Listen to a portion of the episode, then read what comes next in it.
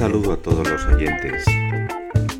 Aunque no os lo creáis, yo sigo pegado a mi ventana, como la última vez que hablamos, como la última vez que os envío un mensaje por aquí.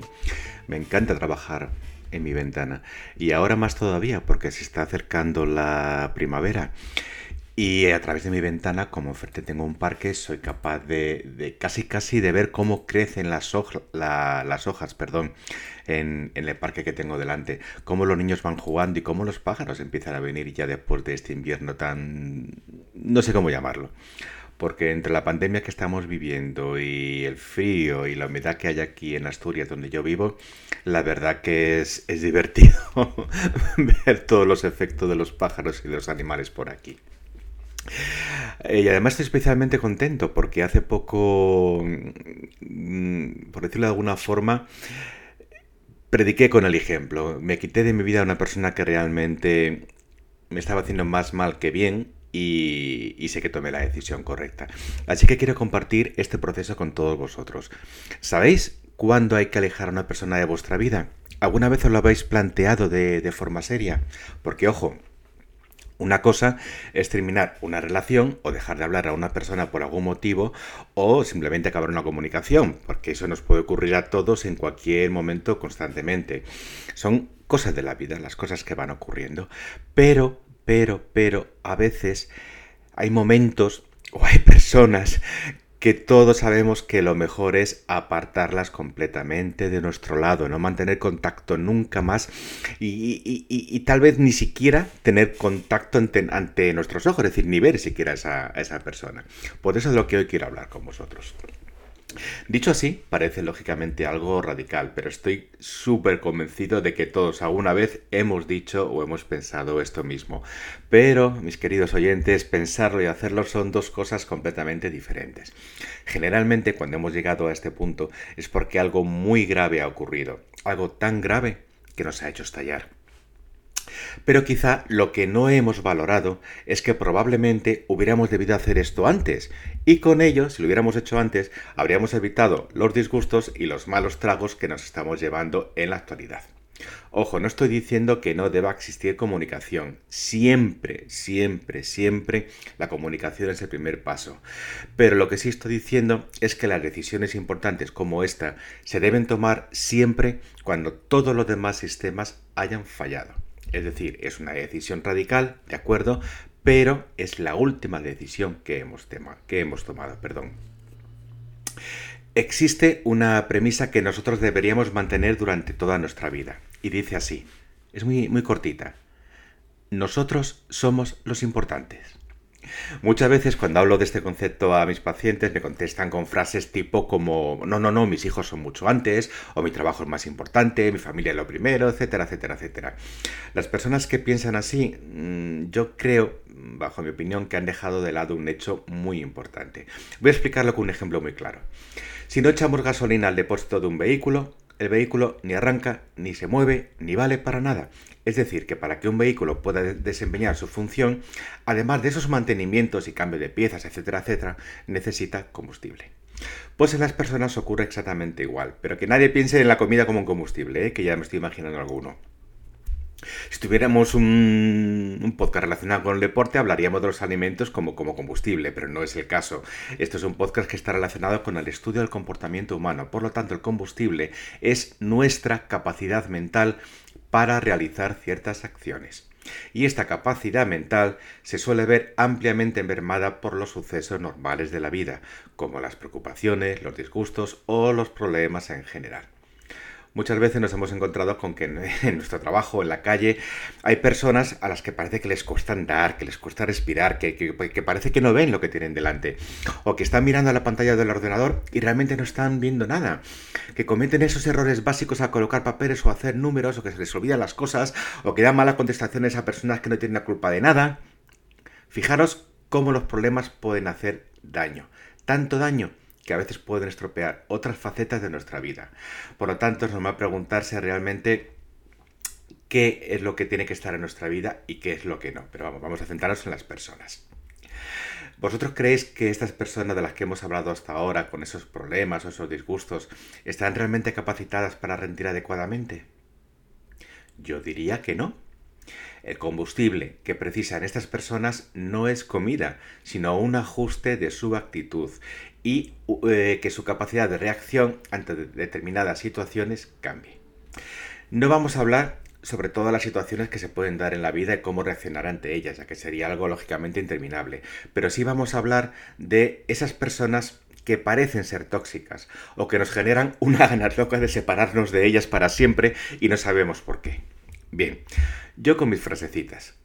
Os digo y os recomiendo que nunca olvidemos que si nosotros estamos bien, nuestro mundo estará bien, porque así tendremos las fuerzas necesarias para hacerlo mejor.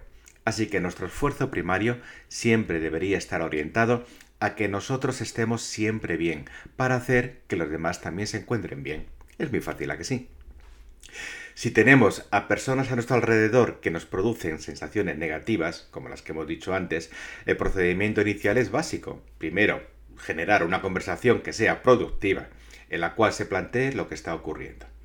En esta fase de comunicación o de, conversación productiva es probable que nuestra deducción lógica nos lleve a valorar si realmente debemos trabajar la paciencia, ya que las relaciones como norma general son complicadas y quizá haya que darle a esa persona más oportunidades.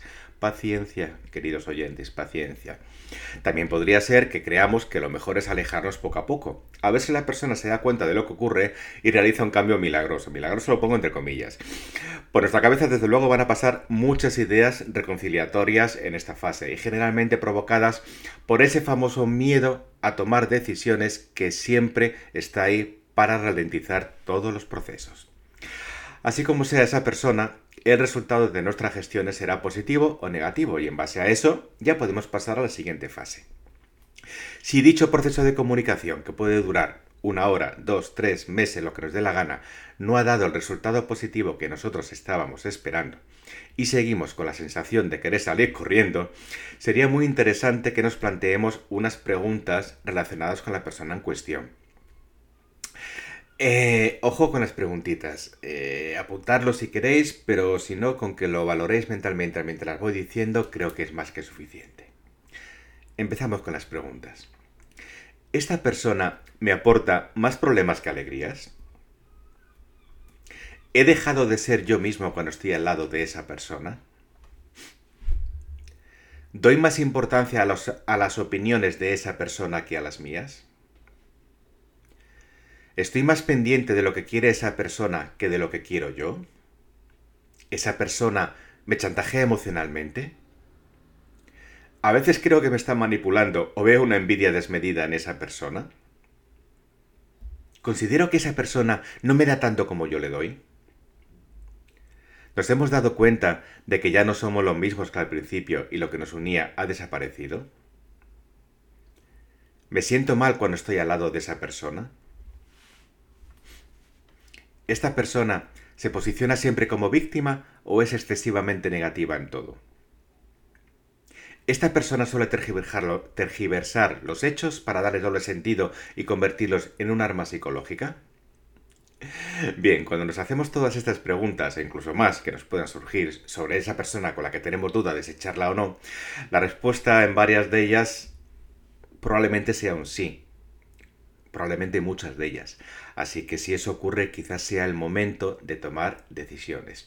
De hecho, estoy convencido de que realmente no sería necesario que nos hagamos estas preguntas, pues en nuestro interior ya sabemos las respuestas y lo que deberíamos hacer, pero, sin embargo, hay factores que nos impiden reaccionar que también los conoceréis. Factores como, por ejemplo, el miedo a la, a la, soledad o el abandono, ya sea de amistad o de amor, eh, la baja autoestima, la rutina o los vínculos creados de tiempo atrás, la falta de sensación de, seguridad, la necesidad de formar parte de algo, el seguir los condicionamientos sociales, una dependencia emocional más fuerte de lo previsto. Estos factores y, otros muchos son los que nos acaban llevando al límite y los que a la hora de tomar la decisión final la convierten en algo dramático y desagradable. Por ello, es importante que a la primera señal de que algo no está en su sitio, comencemos con un proceso de autoconocimiento, realizando las preguntas planteadas anteriormente hasta que lleguemos a nuestras propias conclusiones y, lógicamente, ser capaces de ser valientes y tomar las decisiones adecuadas. Lo principal es ser coherentes con lo que sentimos y luchar por nosotros mismos. Dejar marchar a una persona que no debe estar a nuestro lado es madurar, es crecer, es evolucionar y en consecuencia aprender a ser felices. Y como ya sabéis, queridos oyentes, para mí la búsqueda de la felicidad es casi casi como la búsqueda del santo grial, con la gran diferencia de que yo la he encontrado. Me ha costado años de trabajo, pero la he encontrado. Y una de las fases para ello es apartar de mi lado a esas personas que no hacen más que alterarme y proporcionarme más daño que placer. Así que así voy a dejaros con estos pensamientos, dar una vueltita a todo esto y ya veréis como seguramente hay alguna persona que otra que no merece la pena que esté a vuestro lado. Que seáis muy felices y nos encontraremos en otro podcast dentro de muy poco tiempo. Un beso para todos.